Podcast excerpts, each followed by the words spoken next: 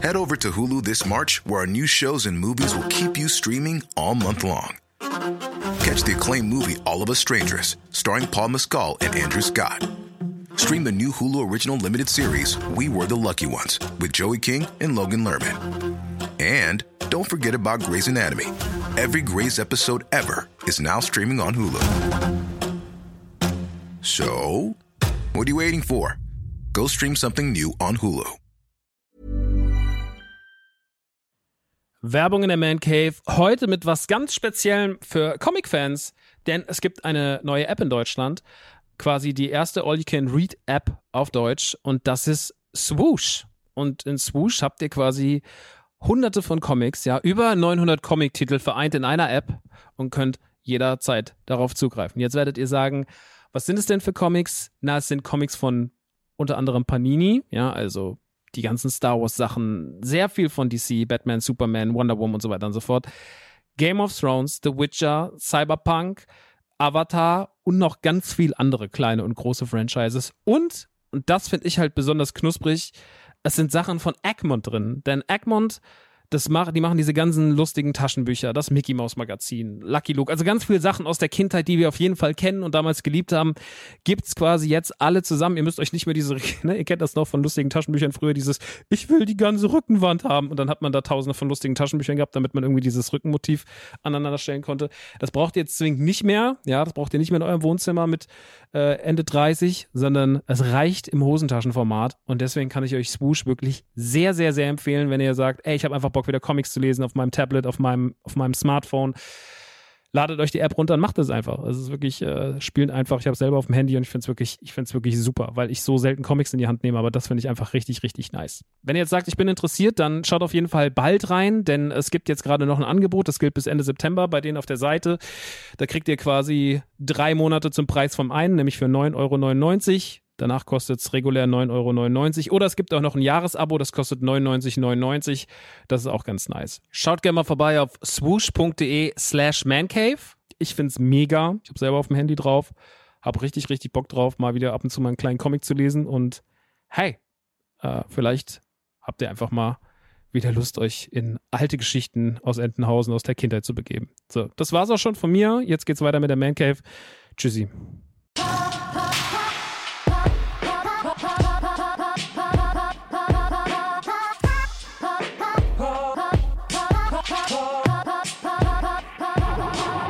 Leute, was geht? Es ist die hundertste Ausgabe der Man Cave. Wir reden heute über Blue Beetle, wir reden über Ahsoka und wir reden über eine der besten Serien aller Zeiten.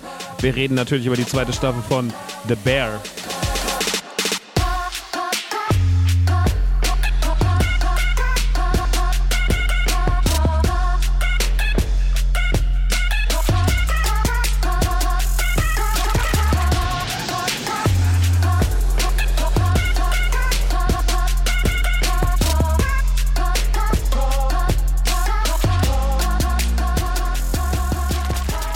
Leute, und damit ein herzliches Willkommen und Hallo hier bei mir, Maxe, aka Rockstar, in der Man Cave, in der 100. Ausgabe. 100 Folgen Solo-Geplapper. Und ich habe gar nichts vorbereitet. Ich habe einfach nichts vorbereitet. Was aber auch okay ist. Ich habe da nämlich lange drüber nachgedacht, ach, machen wir irgendwie ein Gewinnspiel, wollen wir es größer zelebrieren. Aber es wäre sich selber unnötig auf ein Podest gestellt, weil, ich sag wie es ist, die Man Cave ist was für Liebhaber, das ist was für die Lovers da draußen. Denn hier ist die Community nicht überschaubar, aber sie ist halt nicht so groß wie jetzt zum Beispiel bei Nukular drüben. Und ich glaube, man muss jetzt hier nicht gegenseitig nochmal auf die Schulter klopfen und sagen, auch das haben wir schon wieder so lange und das und das und das, sondern es ist einfach schön, dass es das so lange gibt. Und es ist schön, dass ich das seit so langer Zeit machen kann. Und deswegen von mir ein sehr großes aufrichtiges Danke an die treue Community, weil man muss wirklich sagen, in diesen 100 Ausgaben gab es keine großen Ausschläge nach unten oder nach oben, was die Hörerzahlen angeht. Die sind einfach sehr, sehr konstant und das ist in der Zeit, wo es sehr viel Podcasts gibt und wo es sehr, sehr viele Leute gibt, äh, die Content produzieren in jeglicher Form, YouTube, Twitch, Podcasts, whatever. Es gibt inzwischen so viele Möglichkeiten von Output ist es doch schön, eine Konstante zu haben. Und deswegen vielen, vielen Dank, dass ich diese Konstante habe und deswegen weitermachen kann, dass ich mit meinem Podcast äh, die Möglichkeit habe, auch Geld zu verdienen.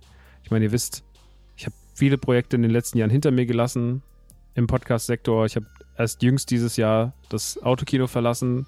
Ich habe äh, in den Jahren davor zwei Staffeln von den Binge Boys produziert mit Dominik zusammen für Funk. Ich habe eine Staffel von der Umschlag produziert für Funk. Ich habe, ähm, was habe ich noch alles gemacht? Ich war natürlich Teil vom Rumble Pack Gaming Podcast. Da weiß ich gar nicht mehr, wie lange ich dabei war. Ich weiß, also ich weiß, dass ich vier Jahre dabei war, aber ich weiß nicht mehr, wie viele Folgen das waren. Kann ja auch keiner mehr nachgucken, weil es ja gelöscht wurde. Schön Gruß an Jules an der Stelle.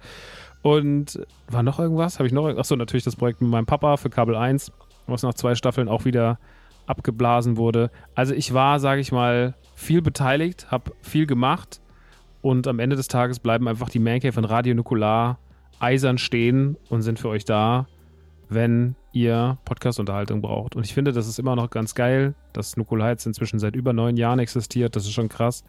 Und auch, dass die Mancave jetzt hier gerade sich in ihrem vierten Jahr befindet, fünften Jahr befindet und äh, über 100 Ausgaben machen konnte. Das ist schon sehr, sehr schön. Deswegen einfach nur vielen, vielen lieben Dank. Ehrliches, aufrichtiges Danke. Ich kann gerade nicht so viel vorbereiten für sowas, weil ich ja A natürlich auch ein bisschen gucken muss, dass ich Content von Filmserien und äh, Spielen konsumiere, ja, damit ich quasi auch hier was habe, worüber ich reden kann, weil sonst sitzen wir hier und ich blabber einfach nur ein bisschen in die Leere.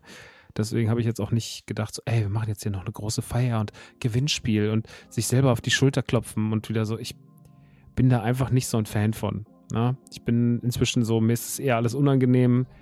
Wenn mal was Cooles passiert, wo ich sage, so, ey, das ist richtig geil, das muss zelebriert werden, mache ich das auch.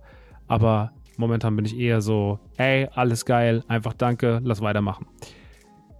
Ich war auch dieses Jahr nicht auf der Gamescom, wie ihr sicherlich gemerkt habt und wie ich es ja auch schon im Vorfeld angekündigt habe, ein paar Mal durch die Blume.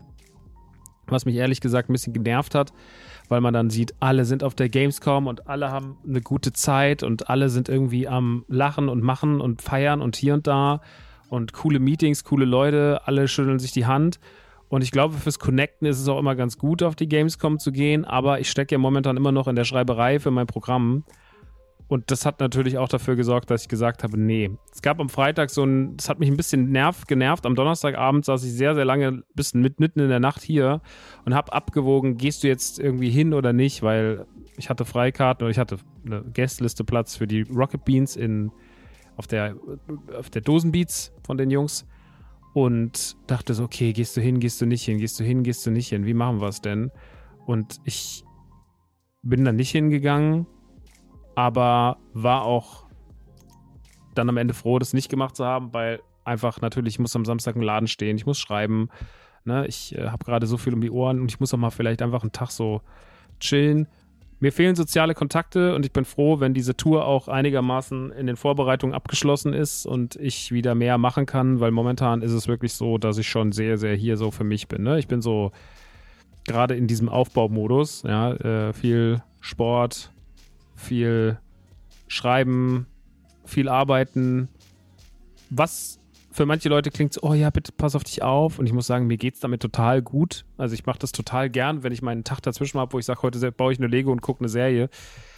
Ist das für mich absolut cool. So, und ich arbeite ja auch zum Glück sehr gern. Ich schreibe sehr gern, ich mache sehr gerne Sachen für NTG, ich mache gerne Podcasts, so, das ist für mich alles immer eine Erholung. Ich streame super gerne, also das ist alles geil, deswegen äh, keine Sorge. Ich äh, gucke schon nach mir und ihr habt da das große Glück, dass die Sachen, die mir viel Spaß machen, auch dafür sorgen, dass ich Output habe. Das ist gut. Bevor wir gleich in die ganzen Reviews gehen, denn ich habe heute, wie schon im Intro angekündigt, ein bisschen was vor. Ich habe heute unter anderem ein Spiel mitgebracht, Blasphemous 2, ein Metroidvania, hat einen zweiten Teil bekommen. Das erste haben wir damals auch, glaube ich, hier besprochen. Dann habe ich Blue Beetle im Kino gesehen, den neuen DC-Film. Und es sind zwei Serien auf Disney Plus gestartet. Eine schon vollständig erschienen, die andere mit zwei Folgen. Die Rede ist natürlich von The Bear, ja. Und die ersten zwei Folgen von Ahsoka, der neuen Star Wars-Serie, auf die ich ja schon mich sehr gefreut habe. Für die Menschen, die Ahsoka sehen und mehr über Ahsoka wissen wollen, habe ich natürlich, wie versprochen, mein Podcast We Have Spoken, beziehungsweise heißt er jetzt im Untertitel A Spoker, auf Patreon wieder ins Leben gerufen.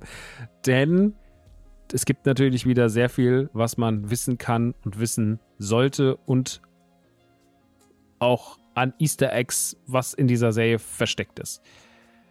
Ich habe gerade kurz gezögert, weil mir eingefallen ist, ich wollte noch was drunter posten in die letzte Folge, ein Video, was ich geguckt habe und ich habe es natürlich vergessen. Ich bin einfach eine Pappnase. Naja, auf jeden Fall ist das jetzt gerade auf Patreon erschienen. Die erschien immer, erscheinen immer so donnerstags, denke ich mal, relativ zeitnah zum Release der Folge auf Disney Plus. Die sind ja immer mittwochs und ich gucke, dass ich auf jeden Fall immer donnerstags damit soweit durch bin und euch dann quasi die, die neuesten Easter Egg und Deep Dive Talk zu Ahsoka bieten kann. Ähm, generell ist mir noch was aufgefallen, ein wichtiges Argument, weil wir da letzte Woche sehr, oder vor zwei Wochen in der letzten Ausgabe viel drüber geredet haben. Und zwar wegen der Kritik mit der Werbung und sowas. Wenn euch Werbung wirklich so sehr stört, ne? Also gerade jetzt die am Anfang und die in der Mitte, so diese eingespielten Werbungen über Acast. Leute, wisst ihr, dass wenn ihr Patreon macht, ja, dass ihr da die Werbung nicht drin habt. Ich sag's nur, weil da sind die Folgen ja auch hochgeladen im Early Access. Also ihr kriegt sie A früher und ihr kriegt sie ohne Werbung. Ja, das ist natürlich für euch, wenn ihr da Bock drauf habt, äh, auf jeden Fall praktischer.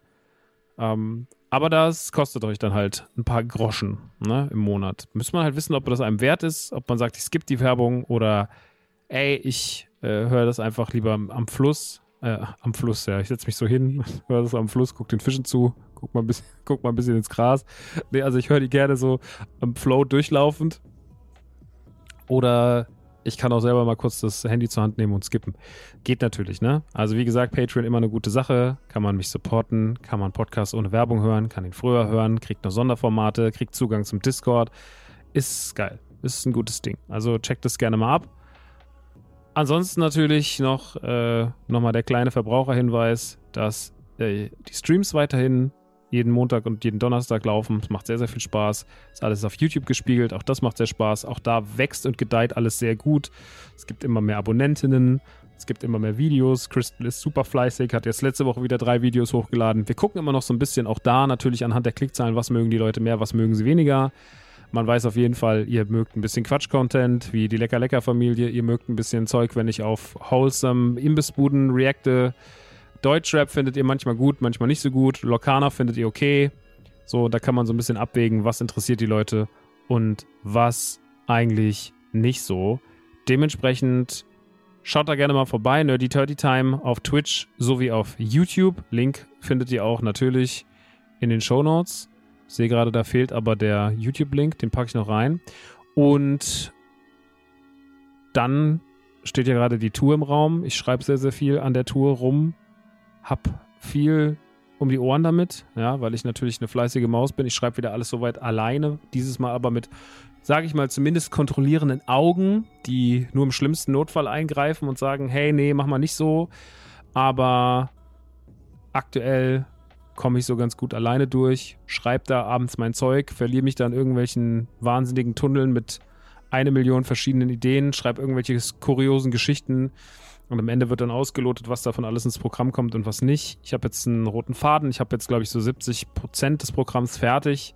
Ich werde wahrscheinlich die Woche so das Grobe abschließen. Ich bin ja immer spät dran, aber dafür auch zum Glück schnell. Ja, das ist, ähm, klingt auch, nee, ah, egal. Auf jeden Fall toll, dass es so ist. Es war ja auch bei Koppelpot so, es war auch beim letzten Comedy-Programm so. Ich kündige was im Frühling an und kümmere mich dann eigentlich erst im späten Sommer drum, dass sowas wird. Aber da liegt auch die Spannung drin, finde ich. Ne? Ist auch einfach irgendwie ganz gut. Naja, das soll noch das gewesen sein. Ansonsten müssen wir natürlich nochmal, diese Werbung bleibt hier natürlich immer drin. Ja, das tut mir natürlich leid, aber diese Werbung muss hier natürlich drin bleiben, denn wir reden nochmal ganz kurz über Holy, denn Holy hat nochmal einen kleinen, einen kleinen Aufschwung bekommen, was äh, die Restocks angeht. Die haben nämlich nochmal bei ihren Energy Drinks die letzten Wochen gut nachgerüstet. Und ähm, ihr wisst ja, dass ihr, wenn ihr bei Holy einkaufen wollt, also für die Leute, die jetzt gerade den Podcast hier zum ersten Mal hören oder bei den letzten Malen nicht zugehört haben, uns vergessen haben, Holy ist ein langer Partner dieses Podcasts und auch von Radio Nukular. Das sind Freunde von uns und die verkaufen zum Beispiel selbst anrührbare Eistees, die ich sehr, sehr liebe und auch bevorzuge.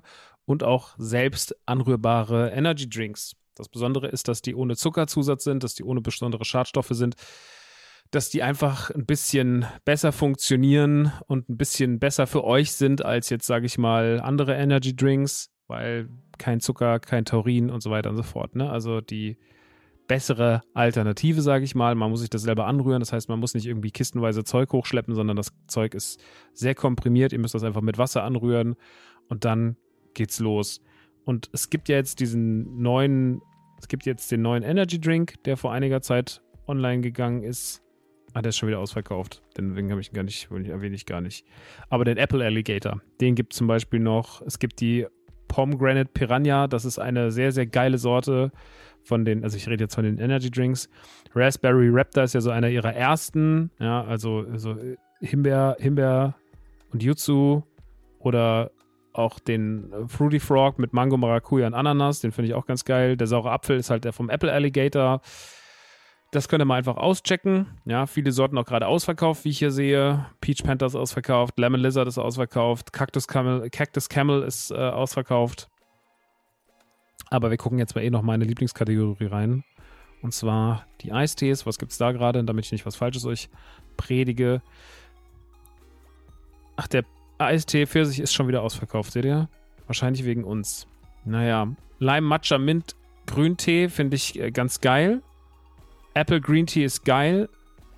Acai ist jetzt nicht so hundertprozentig mein Schnack, aber mögen die Leute auch, ist halt am Ende eine Geschmackssache. Probiert euch einfach mal aus. Es gibt ja auch Probierpacks. Hier äh, sieben leckere Sorten mit 14 Portionen für 19,99.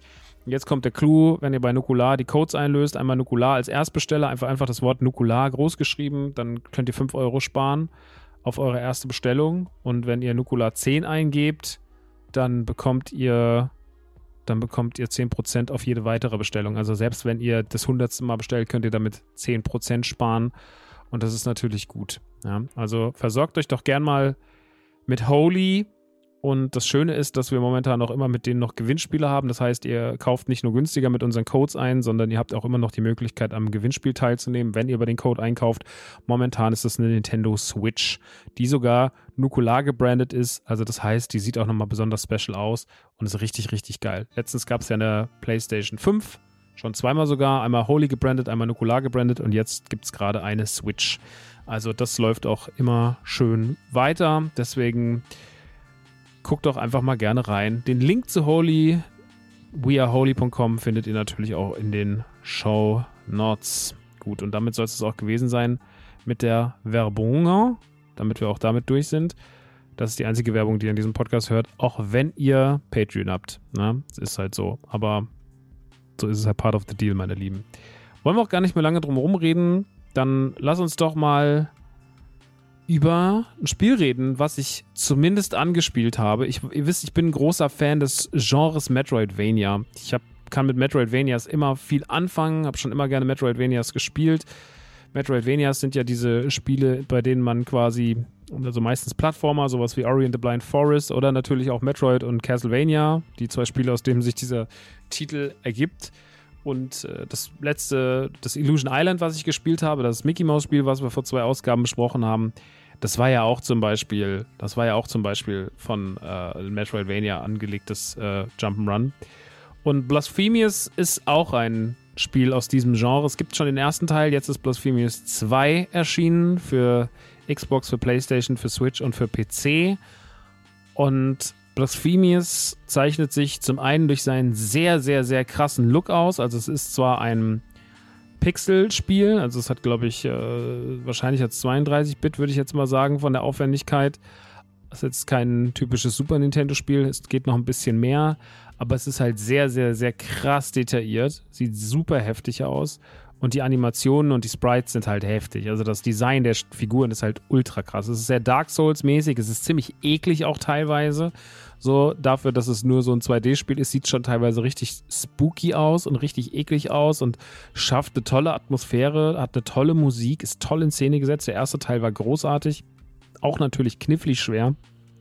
Und der zweite setzt da eigentlich genau so an. Ja, ihr habt die Möglichkeit, euch natürlich mit so Art Perks zu versorgen. Ihr habt so Plätze dafür, da könnt ihr euch dann so Statuen, die ihr im Laufe des Spiels findet, einsetzen, könnt eure Skills verbessern und könnt auch natürlich euch am Anfang habt ihr die Auswahl aus drei verschiedenen Waffen, die ihr auswählen könnt. Ich glaube, ihr habt auch die Möglichkeit, die nochmal an einem Punkt im Spiel zu ändern, wenn ihr euch dafür entschieden habt und sagt, das gefällt euch doch nicht. Also ihr habt nochmal die Möglichkeit auf einen Switch. Ihr habt einen Skilltree natürlich, bei dem ihr eure Fähigkeiten verbessern könnt. Und ja, dann müsst ihr euch quasi mit den Fähigkeiten, die ihr habt, durch die Welt schnetzeln und müsst einfach immer neue Möglichkeiten freischalten. Ja, zum Beispiel irgendwie die Wände hochspringen, gewisse Sachen wegsprengen können und so weiter und so fort. Und ich habe jetzt nur angespielt, also mein Wissen beruht jetzt auf den ersten zwei Stunden, aber bis dato finde ich es wieder sehr, sehr, sehr, sehr gut. Ich finde es leider teilweise bockschwer.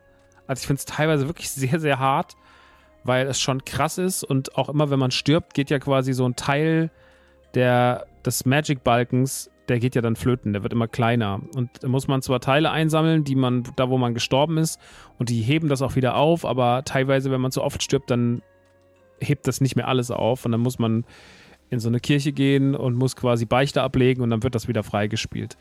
Zur Story kann ich euch gar nicht so viel sagen, weil es alles so sehr fantasymäßig ist und auch ein bisschen so religiös angehaucht. Ähm, es spielt natürlich sehr, sehr viel mit, mit Dämonen, es spielt sehr, sehr viel mit ähm, Brutalität, es spielt sehr viel mit der Kirche und es hat so ein bisschen diesen sich opfern. Ist das so? Ist das bei der Story so? Sich opfern für die gute Sache oder das Verfluchte. Ach, keine Ahnung. Ey, ich, ich sage euch, es ist 100 Folgen, keine Ahnung. Das, das ist das Motto von der Mancave. Ey, mir sind halt so Stories bei so Spielen, ne? Und ich weiß, da werden jetzt Leute zusammenzucken und werden sagen, Max, das geht doch nicht, das kannst du nicht sagen. Ey, mir sind so Stories wirklich scheißegal. Mir ist die Geschichte von Blasphemius wirklich scheißegal. Das sieht alles mega geil aus, das ist obernice. Ich liebe die Atmosphäre. Ich finde, das sieht alles super fresh aus. Ich habe richtig Bock, das zu zocken. Aber ich muss leider sagen, es turnt mich inhaltlich, also was die Story angeht, wirklich gar nicht. Ich gucke mir das so an und es rauscht einfach an mir vorbei. Das war beim ersten Teil so und das ist auch beim zweiten Teil so. Und das ist auch absolut okay. Wenn man da Bock hat auf die Lore, ey, überhaupt kein Blaming, ne? Ich, Im Gegenteil, ich finde es ja geil, wenn Leute, da hat sich jemand Gedanken gemacht, ist ja schön, wenn der das auch quasi anerkennt, aber mir gibt es halt gar nichts. Ich kann euch eher was dazu sagen über Atmosphäre, wie gut sich das anfühlt, wie gut das aussieht. Und ey, in der Hinsicht ist das Ding wirklich auf jeden Fall richtig geil. Und es ist wahrscheinlich einfach, dass die größte Kritik daran ist einfach, dass Blasphemius wahnsinnig schwer ist. Also jetzt, wir reden jetzt nur von den ersten zwei Stunden. Ich hatte schon Passagen, die mich wirklich genervt haben, weil ich mir dachte, ey Leute, das ist ein bisschen zu viel hier gerade. Ne? Und ihr habt ja auch immer nur gewisse Speicherpunkte, die relativ weit hinten, hinten liegen. So, ihr müsst dann immer diese Schreine freispielen. Und das ist dann quasi der nächste äh, Speicherpunkt. Und Natürlich, das Metroidvania-Genre gilt generell nicht als leicht. Auch Metroid, in welcher Form auch immer, war jetzt nie besonders easy, muss man schon mal sagen. Auch das letzte nicht, das Dread und so. Aber es ist schon nochmal was Besonderes ähm, hier in dem Fall, weil es schon wirklich auch nochmal ein bisschen mehr knuspert so, ne? Und Blasphemous hat zum Beispiel einen anderen Flow als Ori the Blind Forest. So. Also das ist schon dadurch, dass man auch viel mehr kämpfen muss und sowas. Und Ori the Blind Forest läuft auch viel über Geschwindigkeit und so und über ein bisschen Geschicklichkeit im, im, im Fluss des Spiels. Und hier geht es halt schon auch eher um Kämpfen, Blocken, ja, im richtigen Moment blocken, die richtigen Attacken können, weil man ja auch immer seine Attacken weiter ausbaut und sowas, mehr Möglichkeiten hat. Das ist schon auf jeden Fall alles ein bisschen skillbasierter, geht mehr in Richtung Dark Souls, ja, äh, Salt and Sanctuary und so weiter und so fort in so eine Richtung. Also macht euch auf ein ekelhaftes, geiles, aber sehr ekelhaftes Design bereit und auch auf einen gewissen Schwierigkeitsgrad. Und das ist so das, was ich aus den ersten zwei Stunden euch mitgeben kann. Ich finde es aber trotzdem grandios und muss es euch deswegen natürlich trotzdem empfehlen. Ja, alles andere wäre Blasphemie, würde ich sagen. Gut, dann schaut da gerne mal rein. Gibt es, wie gesagt, für die Xbox, für die Switch, für die PlayStation und für den PC. Und jetzt kommen wir zu einem Film, der mich wirklich überrascht hat. Die Rede ist von Blue Beetle. Ich mache mir mal ganz kurz mein IMDb auf, damit Schauspielernamen äh, richtig gesagt werden. Und zwar Blue Beetle ist ja der neue Film von DC. Und ich glaube auch der Anfang des neuen DCEU, was quasi James Gunn jetzt so ins Leben gerufen hat, auch wenn er da nicht wirklich dran mitgearbeitet hat. Regie hat Angel Manuel Soto gemacht, den ich jetzt persönlich nicht kenne. Ich gucke jetzt auch nicht, was der sonst so gemacht hat. Und die Hauptrolle übernimmt äh, nimmt äh, Xolo Mariduena, ein mexikanischer Schauspieler. Und generell muss man sagen, ist der Cast und der Schauplatz von Blue Beetle ja, ist ja in Mexiko spielend. Und man versucht bei dem Film schon sehr krass, sich diesem Thema zu widmen und auch respektvoll zu nähern. Und das finde ich gut, weil es dann nicht so wirkt wie ein Klischee an Klischee und irgendwelche großen Hüte und sonst was, sondern das hat alles schon irgendwie so seinen, hat alles schon seinen Platz und seinen Sinn. Im Vorfeld war es ja bei Blue Beetle für mich so, ey, ich habe das gesehen und dachte mir so, okay, das sieht irgendwie alles ziemlich generisch aus. Also Blue Beetles Trailer oder die Trailer von Blue Beetle waren nicht so, dass man sagen kann, wow, den muss ich sehen. Und als dann die ersten Reviews aus den Staaten aber kamen und auch sehr, sehr viele Fans äh, sich dazu geoutet haben, dass das ein toller Film ist, der viel Spaß macht und sich ein paar richtige Blue Beetle Ultras gebildet haben, hat man schon gemerkt, okay, das ist ein bisschen mehr als jetzt nur der 150. generische Origin-Story-Film zu irgendwelchen Superhelden. Und dann bin ich doch relativ schnell ins Kino gerannt, weil es auch an den Tagen so unfassbar heiß war und war dann am Donnerstag, lief er ja an, ich war freitags im Kino, direkt nach Release und habe mir gedacht, so, ich schaue jetzt einfach mal rein, weil was soll schon schiefgehen? Im schlimmsten Fall siehst du einen schönen Film, äh, im besten Fall siehst du einen tollen Film, der dich überrascht und im schlimmsten Fall siehst du einen Film, der nicht so doll war, über den du dann schön lästern kannst und Außerdem warst du bei einer Klimaanlage. Das ist doch auch schön, mitten in der, in diesen heißen Tagen, wo es hier so 34, 35 Grad war. Und was soll ich sagen? Ich bin rausgekommen und war relativ begeistert. Weil es ist bei Blue Beetle so. Es ist natürlich eine absolut, absolut generische Story. Ja, es ist, ey, er kriegt irgendwie über so einen blöden Zufall diesen, diesen Blue Beetle überreicht, weiß nicht richtig, was das ist, guckt sich das an mit seiner Familie und auf einmal wird er halt quasi in diesen Superhelden verwandelt, weil der Blue Beetle sich seinen Host ja selber aussucht. Und auf einmal ist er ein Superheld und muss damit lernen, umzugehen. Und natürlich gibt es Leuten, denen gefällt es nicht. Das ist der grobe Plot. Und es klingt erstmal alles wie, ja, okay, das haben wir jetzt wirklich in den letzten 15 Jahren, 20 Jahren, seit es Superheldenfilme gibt, seit das MCU so groß geworden ist, wirklich 100 Mal gesehen. Aber in diesem Genre gibt es ja auch Qualitätsunterschiede. Es gibt Filme wie in Iron Man, es gibt Filme wie in Ant-Man, es gibt einen Film wie in Guardians, die durchaus verstehen, alte Geschichten gut und neu zu erzählen. Und auch äh, im DC-Universum kann das passieren. Ich meine, dieses Jahr hat DC The Flash rausgehauen, Film, der jetzt an der Kinokasse nicht gerade gut performt hat. Aber der ja zum Beispiel von mir und auch von ganz, ganz vielen anderen Fans wirklich gelobt und geliebt wird. So, weil er ein unterhaltsamer, schöner Film ist, der wirklich Spaß gemacht hat. Und man kann Superheldengeschichten auch im Jahr 2023 schön, interessant und vor allem auch emotional erzählen, ohne dass es dabei zu cringy wird. Und Blue Beetle hat in ganz, ganz vielen Hinsichten ein gutes Händchen dafür, die Sache anders zu erzählen, als wir es vielleicht erwarten. Weil ich arbeite jetzt mal so ein paar Punkte raus. Ein Punkt, den ich an dem Film sehr mag, ist generell seine Familie. Die Familie Reyes heißt sie, Reyes. Das ist die Geschichte, äh, Geschichte von, von, von Chem, das ist ja die Hauptfigur.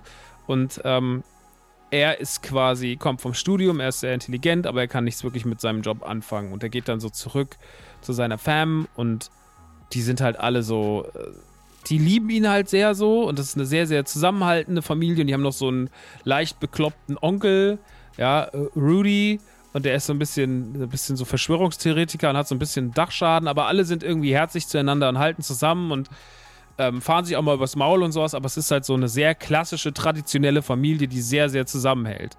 Und das sorgt dafür, dass das schon mal einen ganz, ganz tollen Vibe hat, weil wir meistens Filme sehen, da ist der nicht mehr da, da ist jemand tot, die sind geschieden, die reden nicht mehr miteinander und sowas. Und das fand ich irgendwie fast schon eine klassische, aber auch gelungene Abwechslung zum sonst den zerrütteten Familien, die wir sehr, sehr viel im Fern Film und Fernsehen sehen.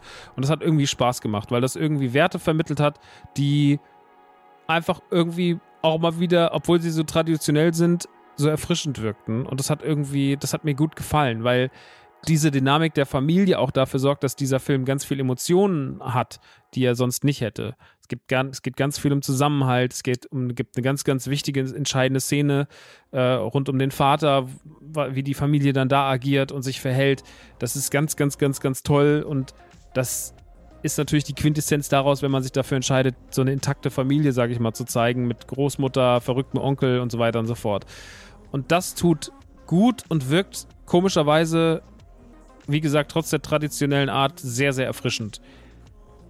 Dann macht der Film generell viel richtig, was die Action angeht. Man hat sehr, sehr gute Action-Passagen, die auch Spaß machen, die natürlich auch da hier äh, Ham bzw. Blue Beetle ja quasi ein Kostüm trägt, auch von einem anderen Schauspieler, von einem anderen Stuntman gut getragen werden können, ohne dass es großartig auffällt. Deswegen wirken die Kämpfe oft ziemlich geil und ziemlich dynamisch und selbst der wahnsinnig generische Bösewicht, ja, wirkt am Ende, ich glaube, heißt er, wie heißt er, Carapax, ähm, selbst der hat am Ende einen Moment, der in A, einem guten Kampf endet, also sieht einfach gut choreografiert aus, aber auch, und das rechne ich dem Film dann besonders hoch an, ich dachte bis zum Schluss, naja, beim Bösewicht haben sie halt wirklich komplett mal wieder verzichtet, irgendwas Cooles mit dem zu machen. Der ist einfach nur die Waffe von dieser Victoria Court, die gespielt wird von Susan Sarandon, die halt einfach diesen Blue Beetle haben will. Und er quasi ihre ausführende Hand ist. Aber er hat am Ende auch nochmal einen krassen emotionalen Moment. Und dieser Moment ist ganz, ganz stark und hat mich richtig krass gekriegt, weil ich mir dachte so, wow, selbst dieser doch irgendwie im ersten Moment unbedeutenden Figur, so ein Handlanger einfach nur, wird noch eine gewisse Tiefe verliehen. Dazu mag ich an dem Film auch seinen, seinen Humor. Er hat ein paar sehr, sehr gute Witze. Ein Witz, wo ich laut schreien im Kino gelacht habe, den werde ich jetzt nicht spoilern, weil er soll dich überraschen, aber es gibt irgendwann den Moment, wo sie quasi die, die Höhle die, die, oder die, wie heißt denn das sowas? ja, die geheime Station, ey, ist manchmal Filme so Wörter, die geheime Basis, die geheime Basis finden von dem Blue Beetle Vorgänger vor Ham. Und da kommt da der Onkel rein, Rudy, und sagt was über Batman. Und da hab ich, das habe ich nicht kommen gesehen, da habe ich laut schreiend in meinen Kinosessel gebrüllt und bin durchgedreht, weil ich wirklich war so, wow, das habe ich nicht gesehen. Und es gibt ja dann auch noch dieses ganze anbandelnde Liebesverhältnis zwischen Ham und Jenny. So, Jenny ist quasi die, die ihm diesen Blue Beetle gibt und die dann auch mit ihm zusammenarbeiten muss und auch wie die beiden sich ineinander verlieben, weil es ist, ist mir dann auch bei dem Film aufgefallen, wenn wir uns verlieben, ne? Also, wenn ich jetzt so an mich denke in meiner Jugend, äh, in der spät in der, Puber in der Zeit nach der Pubertät, meine ersten Freundin und so weiter und so fort, auch bis heute. Wenn es Personen gibt, die ich treffe, die ich ganz toll finde, dann ist ja auch so ein bisschen der Hormonhaushalt verrückt. Ja, und ich finde, dieser Film schafft es, uns auch so ein bisschen ein realistisches Bild zu geben von jungen Leuten, die sich ineinander verlieben und die dann, ich sag's jetzt mal ganz plump, auch so geil aufeinander sind. Weil es gibt so zwei, drei Sachen. Der Film macht zwei, dreimal was, was man in diesem Genre nicht erwartet und was man in diesem Genre nicht kennt. Und das ist einfach schön. Nicht, dass ich sage, er ist unter der Gürtellinie oder er ist irgendwie äh, verfehlt sein Ziel oder sonst irgendwas. Der hat auch ein, zwei Gags, die ich blöd finde. Ich sag jetzt mal, ähm, wenn sie das Beetle-Raumschiff finden und damit irgendwo landen in dieser Basis, später dann bei den, bei den, bei den Bad Guys, das da ist eine Szene, wo ich sage, ach Leute, wirklich, das ist ja wie aus einer Ren Stimpy-Folge hier. Also da funktioniert nicht alles, aber er hat schon Momente, wo der glänzt. Er hat Momente, wo der ganz, ganz stark glänzt durch, ähm, durch Emotionen, durch Humor, durch Realismus, durch ein besseres geschriebenes Verhältnis zwischen Figuren. Ein paar gute Gags, die sehr, sehr krass funktionieren. Durch Emotionen, wo ich nicht Emotionen vermutet habe, durch einen schönen Aufbau, durch ein, der Film ist losgelöst vom, von DC, er erwähnt mal Flash und Batman, aber das, das kann ja jeder Film auf der Welt machen, weil das einfach mit die bekanntesten Superhelden der Welt sind, so. Batman, Superman und, und The Flash, so, das kann man schon mal machen. Deswegen ist die Referenz, also das ist das Minimum an Referenz, was da drin ist, aber das ist auch wirklich, also das ist fast schon Allgemeinbildung meiner Meinung nach. Das hat nichts mit Referenz auf irgendwelche anderen zehn Filme zu tun, was den Film auch entspannter macht, ihn alleine zu schauen. Man muss nicht wieder 20 Sachen davor gesehen haben, um irgendwie noch was, um das alles zu verstehen, sondern der Film steht für sich alleine. Und dann gibt es noch einen ganz großen Pluspunkt. Und der macht den Film halt wirklich nochmal, hebt den nochmal auf eine nächste Stufe, was die Qualität angeht. Und zwar ist es der Soundtrack. Weil man hat sich beim Soundtrack einfach dafür entschieden zu sagen, ey, passt mal auf, wisst ihr, was wir machen? Wir machen das Ding so richtig geil, wir geben dem Ding so einen 80s Soundtrack. Aber so Stranger Things mäßig, also große Sinti-Flächen, groß angelegt, ja. Ähm, das Ganze macht Bobby Krillick, beziehungsweise The Hexen Cloak. Wenn es ist hier laut, äh, ich hatte das schon mal gegoogelt. Direkt nach Kino-Release, weil ich so begeistert davon war. Und ähm, all das sorgt dafür, dass Blue Beetle sich ganz krass vom Einheitsbrei der Superheldenfilme, in denen zum Beispiel für mich Quantumania dieses Jahr 100% runtergefallen ist, oder auch andere DC-Filme wie äh, Aquaman und sowas, ne, so diese ganzen Sachen. Also, dass dieser Film sich schon davon abhebt und uns eine schöne, eigentlich generische Origin-Story präsentiert, aber die durch seine Zutaten so aufwertet, dass uns das am Ende nicht so vorkommt wie der 0815 Superheldenfilm, der mir nichts gibt. Wenn man diese Elemente erkennt und auch für die sich zuordnen kann. Es gibt natürlich Leute, die gehen da raus und finden den wahrscheinlich einfach nur albern oder doof oder sehen die falschen Dinge. Aber wie gesagt, die Emotionen, die Familie, die Gags, die Präsentation, der sieht auch gut aus, der hat schöne Animationen und sonst irgendwas. Der Film macht Spaß. Der Film macht definitiv Spaß und wirkt hochwertig und dieser Soundtrack dann noch so als das i-Tüpfelchen obendrauf. Blue Beetle ist wirklich ein anderer Film. Äh, anders als man ihn vielleicht vermate, äh, ver vermutet in dem Genre. Und dementsprechend kann ich euch den wirklich äh, ans Herz legen. Und das hätte ich tatsächlich nicht gedacht. Ich war Blue Beetle gegenüber sehr, sehr, sehr, sehr zynisch. Ich hatte ein sehr, sehr großes Maul im Vorfeld und war so, ey, das Ding wird so beschissen, das wird so schrottig und naja. Turns out ist tatsächlich nicht so.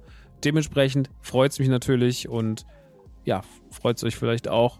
Das Ding macht wirklich Spaß. Guckt es euch an. Läuft jetzt noch im Kino, supportet den Film. Der hat ein bisschen schweren Start gehabt. Ich glaube, er hat jetzt, jetzt ich gucke mal ganz kurz in die Umsätze rein. Was sagt ein Box Office Mojo über Blue Beetle? Da ist er schon. Hat jetzt gerade. Hat jetzt 81 Millionen umgesetzt weltweit. Ich glaube, die Kosten von Blue Beetle lagen bei 100. Kosten Blue Beetle. Na, na, na, na, na, liegt. Äh, Box Office Blue Beetle liegt hilflos auf dem Rücken. Serienjunkies, alles akzeptieren. Warum? 24 führte zu einer Gesamtsumme von 43.000, Gesamtergebnis. Ja, also er läuft, glaube ich, nicht so gut an, wie zu erwarten. Ähm, läuft er nicht so gut an, wie er hätte anlaufen müssen. Äh, ich glaube, er hat 75 oder hat er, nee, hat 105 Millionen, glaube ich, gekostet. Und er müsste, glaube ich, so 170, 180 einspielen, damit er Gewinn bringt ist, wenn ich das richtig in Erinnerung habe ich drücke dem Film einfach mal die Daumen, dass er das schafft. Er hat jetzt gerade ein bisschen über 80 Millionen, das heißt, es fehlen noch 100 Millionen. Vielleicht können wir noch mal, vielleicht könnt ihr die 100 Millionen ja voll machen. Verdient hätte er es, ähm, hatte auch The Flash verdient. Der ist ja auch leider sehr, sehr doll gescheitert im Kino. War sehr, sehr teuer auch, muss man sagen.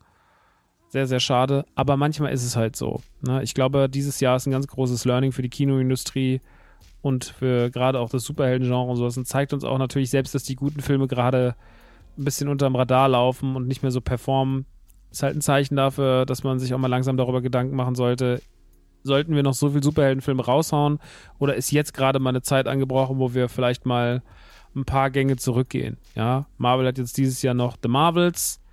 Ähm, ich glaube, der wird ganz okay tatsächlich. Ich glaube, bei dem wird das Urteil ähnlich ausfallen wie bei Blue Beetle. Ich glaube, der wird irgendwie sweet.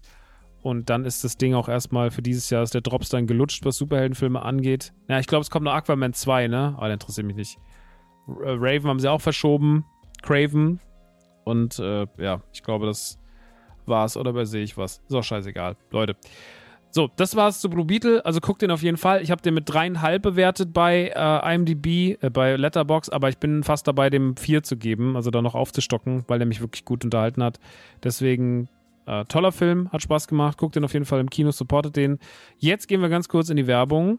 Und wenn die Werbung rum ist, dann reden wir natürlich über die ersten beiden Folgen von Ahsoka und The Bear. Bis gleich. Werbung in der Man Cave, heute mal wieder mit HelloFresh. Ja, ich habe immer noch da einen wunderbaren Code, nämlich Man Cave groß geschrieben. Und was HelloFresh ist und was ihr da machen könnt, das erzähle ich euch jetzt ein bisschen. HelloFresh sind Kochboxen. Das heißt, Essen wird euch nach Hause geliefert und ihr müsst es selber zubereiten. Das ist für die Leute vor allem geil, die Bock haben zu kochen, aber die keine Lust haben, einkaufen zu gehen, weil wir wissen ja jetzt gerade wieder nach Weihnachten und Silvester, ja, diese bumsvollen Supermärkte, das kann einen richtig, richtig nerven. Dann gibt es gewisse Sachen nicht und sowas und das passiert ja halt nicht, sondern die Boxen kommen und ihr habt die Sachen quasi direkt zu Hause. Ähm, ich nutze das Ganze schon seit 2015. Seitdem hat sich sehr, sehr viel getan bei HelloFresh. Ähm, man hat irgendwie alles, man hat die Gerichte erweitert, man hat geguckt, dass es verschiedenste Kategorien gibt, auch Sachen, die ein bisschen schneller gehen, Sachen, die aufwendiger sind, Sachen, die vegetarisch sind, Sachen, die mit Fleisch sind, ja, äh, und noch vieles, vieles mehr. Also sehr, sehr viele Optionen, so dass man sich seine Box wirklich sehr genau und sehr spezifisch nach seinen Wünschen zusammenstellen kann, auch mit verschiedenen Optionen. In der Regel kann man ja drei Gerichte nehmen, aber es gibt auch mehr Möglichkeiten, auch kleinere Möglichkeiten. Also äh, Sachen, die man so Kleinigkeiten, die man dazu nehmen kann. Also sehr, sehr viele Optionen, wie sich so eine Kochbox äh, gestalten soll von HelloFresh. Da hat man wirklich sehr, sehr viel dran gefeilt. Das ist sehr, sehr interessant. Ähm, ihr kriegt dann, wie gesagt, das Rezept, dann kriegt ihr die Zutaten, dann könnt ihr euch das kochen und habt was Leckeres, Frisches gemacht. Kann ja ein guter Vorsatz sein für 2024, wenn man sagt, ich will einfach wieder ein bisschen mehr, will mal ein bisschen wieder mit Zeit in der eigenen Küche verbringen. Ähm, mit dem Code ManCave könnt ihr also ein bisschen Geld sparen. Zum einen natürlich, wenn ihr Neukunde seid aber auch wenn ihr ehemaliger Kunde seid. Also wenn ihr schon mal bei HelloFresh gekauft habt, dann nicht mehr. Auch mit diesem Code lässt sich für euch ein bisschen der ein oder andere Taler rausholen, sage ich mal. Denn damit könnt ihr in Deutschland bis zu 120 Euro sparen, in Österreich bis zu 130 Euro, in der Schweiz bis zu 140 Franken und äh, den Versand auf die erste Box, den gibt es auch noch kostenlos. Ja? Also das Ganze ist, wie gesagt, für neue Kunden und für ehemalige Kunden und ich kann es euch nur empfehlen. Ich nutze es schon ganz lange. Es macht unfassbar viel Spaß. Man hat unfassbar viele Möglichkeiten, verschiedene Varianten. Und ähm, ja, wenn ihr Bock habt, mal wieder zu kochen, jetzt im Jahr 2024, macht das doch einfach mal. Der Code lautet ManCave. Die Seite heißt hellofresh.de.at oder .ch. Gut, das war's und jetzt geht's weiter mit diesem Podcast, die ManCave. Ciao.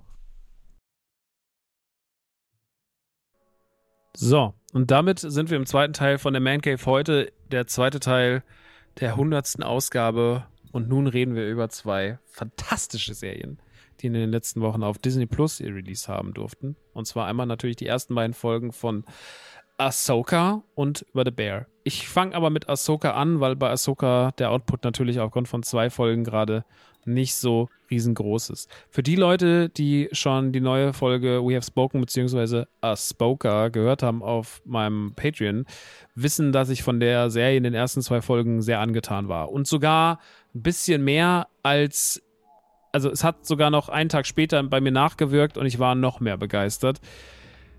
Dave Filoni inszenierte ja quasi jetzt die Serie rund um eine seiner Figuren, nämlich Ahsoka, siedelt sie aber so weit mit Rebels-Figuren an, also lässt sie gar nicht alleine diese Reise erleben, sondern stellt noch sehr, sehr viele Rebels-Figuren an ihre Seite, wie Hera, wie äh, Chopper, wie Sabin Wren oder auch den in, in Rebels angeteasten Bösewicht oder nein, nicht angeteasten. Er war ja auf jeden Fall dort, aber in Rebels dann endlich im Star Wars-Universum, im, also im, Star Wars-Film-Serien-Universum endlich mal platzierten General Thrawn, um den sich das Ganze ja auch so ein bisschen dreht in, in dieser Staffel und um dessen Suche.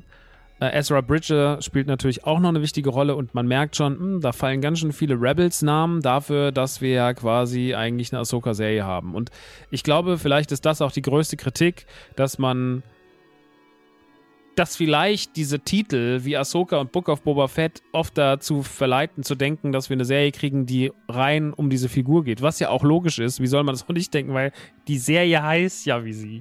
Aber dann natürlich passiert irgendwie mehr und ähm, man muss irgendwie versuchen, in diesem, ich sag dann doch mal, äh, straffen Budgets, die man hat und den vielen, vielen Dingen, die man sagen möchte, das alles irgendwie unterzubringen. Und ja, Filoni schafft hier halt so ein bisschen die Serie, wo er sagt, na, jetzt bringe ich mal meine ganzen, meine ganzen Helden, die ich selber mit kreiert habe in meinen Serien, meinen Animationsserien, die bringe ich jetzt jemanden in Live-Action und dann müssen die halt irgendwie da auch ihren Platz finden. Und ich glaube, das ist wahrscheinlich die größte Kritik, die ich aktuell an Ahsoka sehen könnte, dass man auch ein bisschen viel Vorwissen mitbringt, weil das ist das, was ich gerade bei Blue Beetle so gelobt habe. Man guckt das und es steht so ein bisschen für sich alleine. Und bei Ahsoka ähm, ist es so, man muss schon wieder ein bisschen was wissen. Und jetzt ist es so, man muss nicht was wissen von den Filmen, was ich nochmal was anderes finde, oder Mandalorian oder sowas, ne? So diese Aushängeschilder, das, was eh in Anführungsstrichen jeder gesehen hat. Also bei Star Wars hat ja fast jeder, zumindest sage ich mal, die, die Hauptneun Teile, ob man die jetzt mag oder nicht, aber gesehen hat die fast jeder Star Wars-Fan, der was auf sich hält. Ah, aber zum Beispiel bei den Serien ist es nicht so, gerade bei den Animationsserien. Ja, ich habe das ja damals auch schon kritisiert, dass man in Book of Boba Fett zwei Folgen Mando platziert hat und dass man dann in der dritten Mando-Staffel am Anfang nicht mal ein Recap gibt für die Leute, die das vielleicht gar nicht mitbekommen haben. Das finde ich ehrlich gesagt frech.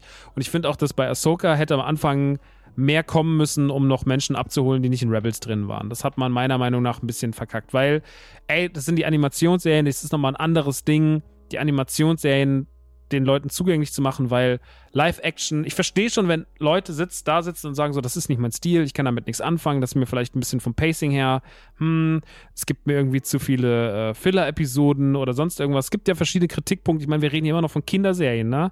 So, äh, auch wenn Clone Wars und wenn Rebels fantastisch sind in vielen, vielen Hinsichten, aber es ist ja trotzdem immer noch voll mit Füller-Episoden, da passiert dies, da passiert das. Ich meine, bei Clone Wars gibt es ganze Episoden, die drehen sich nur um Jar Jar Binks. So, und das ist super lieb, dass man das macht, weil das für die Kids halt mega cool ist und ich freue mich natürlich auch. Aber natürlich können damit andere Leute nicht so viel anfangen. Und das ist tatsächlich das, was ich so ein bisschen schwierig finde, dass man so viel vorausschickt, weil das Leute verwirren kann.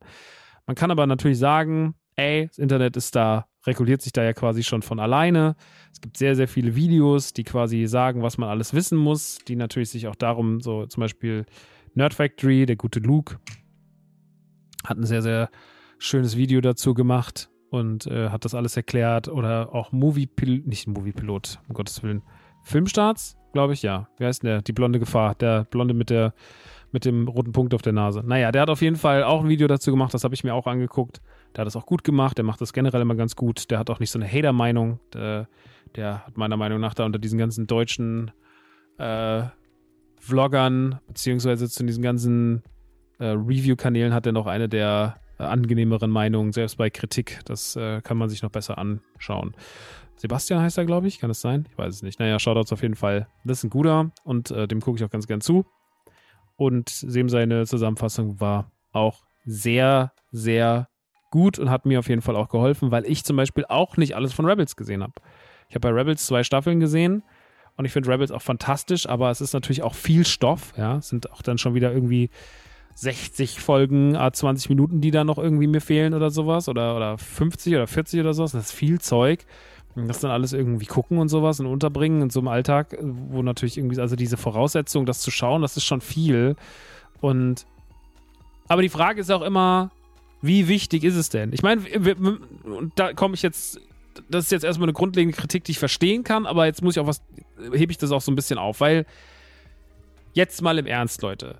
Star Wars, ne? Hat damit angefangen, dass am Anfang von Star Wars 1, da, also von Star Wars Episode 4 quasi, stand beim allerersten 4, beim allerersten Teil Episode 4. Okay. Das heißt, wir sind von Anfang an in dieses Franchise rein und uns hat einfach Wissen gefehlt. Es hat einfach uns Wissen gefehlt. So, und wir sind verrückt geworden, weil wir waren so, hä, warum heißt denn der Film jetzt Episode 4? Also, das war ja damals das Problem, was ich hatte, als ich Star Wars für mich entdeckt habe, so mit 13, 14, habe mir den aus der Videothek ausgeliehen, habe den geguckt und dann stand am Anfang Episode 4 und ich bin zur Videothek gefahren und habe gesagt, wo sind denn die anderen drei? Und dann waren die so, es gibt keine anderen drei. Und ich war so, wie, es gibt keine anderen drei? Das war noch vor äh, den Prequels, das war so Mitte der 90er. Und die waren so, nee, gibt's nicht. Wie, das gibt's nicht? Das wird mich verrückt gemacht. Das habe ich nicht kapiert. Und dann später, ah, jetzt kommt Episode 1 und Episode 2 in der Petro, jetzt kommen die Prequels. Ah, okay, verstehe. Und auch da hat uns ja schon Wissen gefehlt. Ja? Ne? Und ich finde, dass Hera, Sabin Wren, Chopper und auch sogar äh, General Thrawn oder auch Ezra Figuren sind, die durchaus auch funktionieren, wenn man nicht viel über sie vorher weiß. Wenn man sich so grob in die Geschichte eingelesen hat, ist natürlich noch besser, aber selbst wenn man wirklich gar nichts weiß, glaube ich, geht's auch, weil wie oft werden wir, alle Filme und Serien schmeißen uns ja quasi in Geschichten rein, wo es einen Anfang und ein Ende gibt, aber davor und danach ist ja was passiert. Und manchmal sind da Figuren, die kennen sich und sonst irgendwas, haben eine Story davor und das kann man dann vielleicht nicht so hundertprozentig greifen und auf uns wirkt das dann so, nein, wir müssen alles gesehen haben, um das alles zu verstehen, aber ich glaube, es ist auch ein bisschen eine Fehldenke.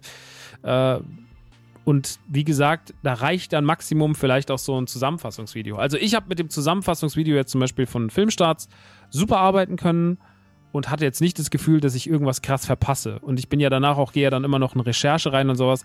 Und auch da muss ich sagen, klar, kleine Referenzen, kleiner hinten nach da, nach dir, nach links und rechts, so Bilder, die man halt eins zu eins übernimmt und sowas. Klar, das ist ein schöner Fanservice. Das ist auch guter Fanservice, weil das Fanservice ist, den man verstehen kann, aber nicht muss. So, und der nicht mit der Brechstange einen irgendwie erschlägt. Das finde ich top. Das äh, findet Filoni hier halt auch wieder ziemlich, äh, findet er sehr, sehr gut rein. Und naja, das ist dann auf jeden Fall was, was für mich gut funktioniert. Aber es ist halt kein Must-Have. Ne? Es ist halt einfach nur noch ein Easter Egg für einen selber. und Man sagt, ach guck mal, das haben sie jetzt gemacht. Schön, schön. So viel dazu. Das ist alles das rund um ähm, mal dieses Ganze, was man vorher weg, vorher wissen muss, Thema und sowas. Jetzt gehen wir mal kurz in die Serie rein. Wie gesagt, es geht um Ahsoka.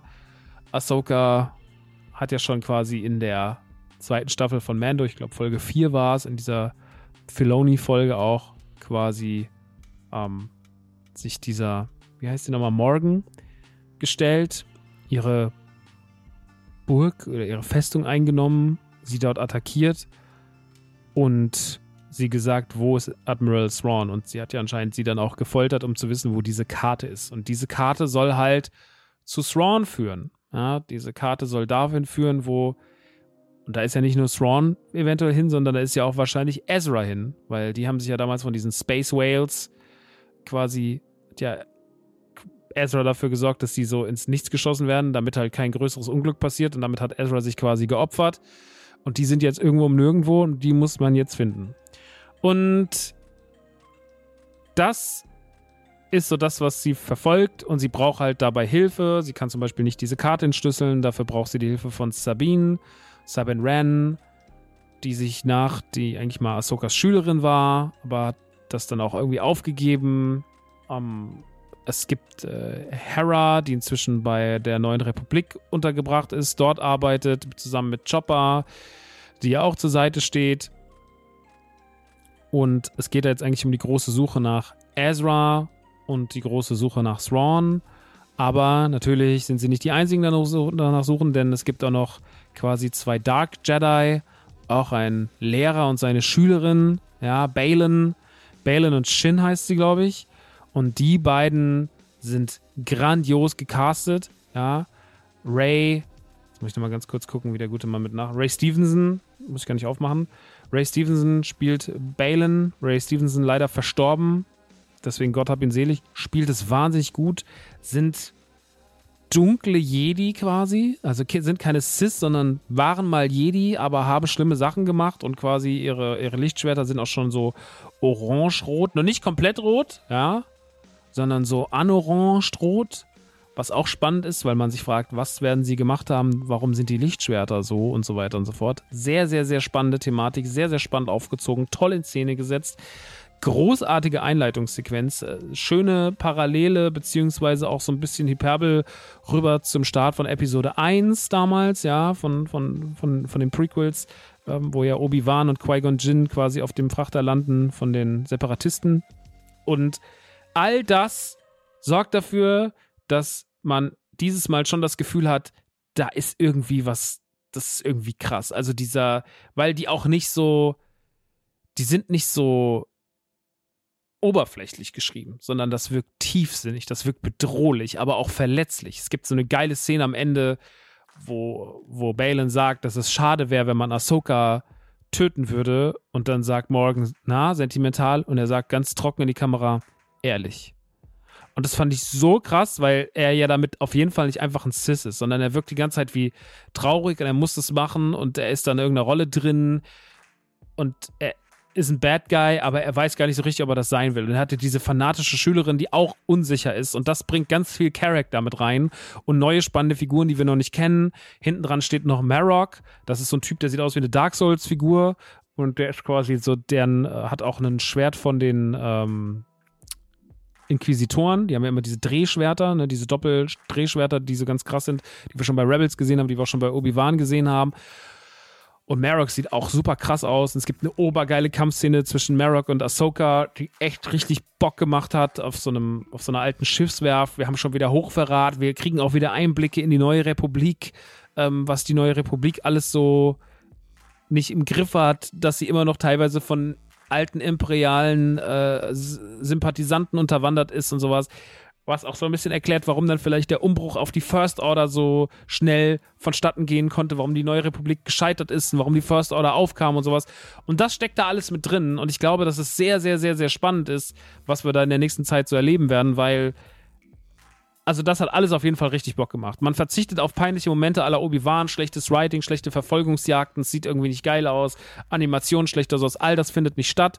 Ahsoka sieht super crispy aus, richtig knusprige Serie. Ähm, ich finde, dass Look and Feel meistens stimmt. Über das Aussehen von Hera kann man sich streiten, das verstehe ich auch. Ja, Hera Syndulla sieht schon ein bisschen seltsam aus, bisschen sehr cosplayig. Aber auch das stört mich nicht, weil ich sowas bei Star Wars schon einfach viel zu oft gesehen habe, als dass ich mich daran irgendwie jucke. So völlige, völlige seltsam geführte Diskussionen. Ich finde es super spannend. Das Casting der oder die Übersetzung generell der Rebels-Figuren ist 1A. So, ich finde das Casting von Hera großartig. Ich finde das Casting von, von Sabin Wren atemberaubend gut. Ich finde es auch schön, dass hier, wie heißt der Roboter? Habe ich den Namen jetzt vergessen, der Druide, der an Ahsokas Seite ist, der ja auch von David Tennant im Englischen synchronisiert wird. Auch das macht ober viel Spaß. Also es ist rundum ein sehr, sehr schönes Gesamtpaket. Es macht sehr, sehr, sehr, sehr viel gute Laune. Es ist sehr ruhig im Pacing. Es erzählt sich sehr schön. Es hat tolle Musik. Es ist sehr klassisch. Es ist so ein bisschen von den von der klassischen Star Wars Trilogie im Soundtrack angehaucht, auch dass man mit einem Crawl-Text anfängt und sowas. Die Animationen sind richtig, richtig auf den Punkt, so da sieht nichts billig aus. Also bis dato würde ich sagen, die Qualität stimmt die, das Pacing stimmt, die Struktur stimmt und ich glaube, vor uns liegt eine der besten Star Wars-Serien aller Zeiten. Das ist das, was ich jetzt aktuell sagen würde. Aber das kann sich natürlich auch ändern. Ich war mit allem, was in letzter Zeit so bei den Star Wars-Serien auch nicht immer hundertprozentig zufrieden. Ich fand Mandalorian Staffel 3 war irgendwie ein wilder Ritt mit vielen Stationen, den ich immer noch nicht so ganz verarbeitet habe, äh, den ich noch nicht so ganz greifen kann. Ich finde bei Book of Boba Fett nach wie vor, habe ich ja schon eine Million Mal gesagt, dass ein paar Sachen gut waren, ein paar Sachen leider furchtbar waren. Ich finde Obi-Wan bis heute leider nur durchwachsen und okay maximal. Und das ist ein bisschen schade, wenn wir davon reden. Ne? So, also ich finde jetzt auch nicht alles, was bei Star Wars die letzte Zeit passiert, ist gut, aber dann dazwischen hatten wir halt Endor, Mandalorian Staffel 1 und 2, The Bad Batch, so Sachen, die halt dann wieder auch wussten zu begeistern. Und dementsprechend bin ich guter Dinge, dass das geil wird und ähm, finde, dass hier die Filoni auf jeden Fall in den ersten zwei Folgen samt seiner Regisseurinnen und so weiter und so fort einen guten Job gemacht hat und das Ding auf jeden Fall gut nach vorne bringen wird. Und ich habe richtig, richtig, richtig, richtig Bock auf, auf mehr davon. Gut, dann reden wir jetzt über eine meiner liebsten Serien der letzten Jahre. Eine der besten Serien aller Zeiten vielleicht. Wenn man jetzt von den modernen Serien dieses Genre ausgeht, dieses Dramedy-Genres. Die Rede ist natürlich von The Bear. The Bear hat jetzt gerade seine zweite Staffel released. Die läuft ja schon seit ein paar Monaten. Äh, Folge für Folge lief sie, glaube ich, auf Hulu. Und bei uns haben wir ja kein Hulu, deswegen läuft sie dann bei uns auf Disney Plus, beziehungsweise auf Disney Plus Star. Und da hat sie letzte Woche ihr Release gehabt mit der kompletten Staffel tatsächlich. Also alle zehn Folgen der zweiten Staffel waren direkt da. Und da war ich natürlich ein dankbarer Abnehmer, weil die erste Staffel, wie gesagt, war für mich eine der besten Sachen, die ich in den letzten Jahren gesehen habe. Die Serie hat ja auch in der ersten Staffel schon sehr, sehr viel Aufmerksamkeit bekommen, hat diverse Preise abgeräumt und das auch nicht zu Unrecht, denn in The Bear stimmte meiner Meinung nach damals schon die Mischung aus Drama, Energie, Stress, Kamera, Emotionen, Realismus sehr, sehr, sehr. Also da war alles an seinem richtigen Platz und das Ding war für mich makellos. Und ich war so ein bisschen, als die erste Staffel rum war, gespannt. Na, jetzt bin ich mal gespannt, womit, wie sie mit einer zweiten, weil die Messlatte lag so weit oben. Es war schon schwer zu sagen, oh, wird's noch besser? Weil holy Christ, was war die erste Staffel gut und was hätte das auch alles irgendwie anders werden können. Aber, Leute, was soll ich sagen? The Bear Staffel 2 springt doch nochmal mit ein bisschen Anlauf über die erste Staffel drüber und berührt die dabei nicht mal. Und das soll die erste Staffel in seiner Qualität kein bisschen mindern, denn die erste Staffel ist eine fantastische Staffel. Es ist eine der besten Staffeln. Aber die zweite Staffel ist tatsächlich noch besser. So. Und das liegt an seinem Umfang, es liegt an der Geschichte, es liegt am Character Building und es liegt natürlich auch in der Kunst, die diese Serie immer wieder abfeuert. Und zwar dieser sehr, sehr gute, schmale Grad. Ein sehr, sehr toller schmaler Grad, aber einen, nach dem man sehr, sehr gut bewandern muss aus Humor, Ernsthaftigkeit, Emotionen, Traurigkeit, ähm, Drama, ganz viel Drama auch drin, Stress und so weiter und so fort. Also diese eigene Formel, die man sich auferlegt hat, ja, um in der eigenen Meta Metapher zu sprechen, diese ganzen Zutaten, die man in diesen Topf schmeißt, die müssen am Ende auch schmecken. Und The Bear schafft es auch in der zweiten Staffel, dass diese Sachen wirklich genauso wie ein gutes Gericht bei The Bear am Ende auch einfach nur geil aussieht. Man will sofort irgendwie durch den Fernseher springen und dieses geile Steak vernaschen. Auch hier ist es so, es ist genau alles am richtigen Ort. Es ist nicht zu viel, es ist nicht zu wenig. Es ist genau das, was Carmi macht in der Serie, schaffen hier auch die Writerinnen und die Regisseurinnen und sorgen dafür, dass diese Serie wirklich einfach ein Hochgenuss ist. Aber auch ein Stressfaktor. Also man kann nicht aus The Bear rausgehen und sagen, so, ach, das war aber einfach wieder mal eine entspannte Staffel. Das sage ich gleich vorweg. In der zweiten Staffel geht es darum, dass wir quasi, damit hat es ja aufgehört, dass Kami nach dem Selbstmord seines Bruders, der das Restaurant übernommen hat, sich dort mit allem arrangieren muss, da irgendwie versucht aufzuräumen und aber finanziell total damit an die Wand fährt, weil das Ding halt hoch verschuldet ist. Aber dann findet er in der letzten Folge quasi das versteckte Geld, das versteckte Schwarzgeld von seinem Bruder, das der in irgendwelchen Tomatendosen gelagert hat. Und auf einmal ist da ganz, ganz, ganz, ganz viel Kohle. Und ja, auf einmal kann die Sache doch noch irgendwie gerettet werden und er kann seinem Traum nachgehen, sein eigenes Restaurant aufzumachen und zwar The Bear. Um, ähm, The Bear ist ein Spitzname, den quasi er und seine seine, seine, seine Brüder hatten. Sie heißen ja mit Nachnamen auch Bersato, sind ja Italiener.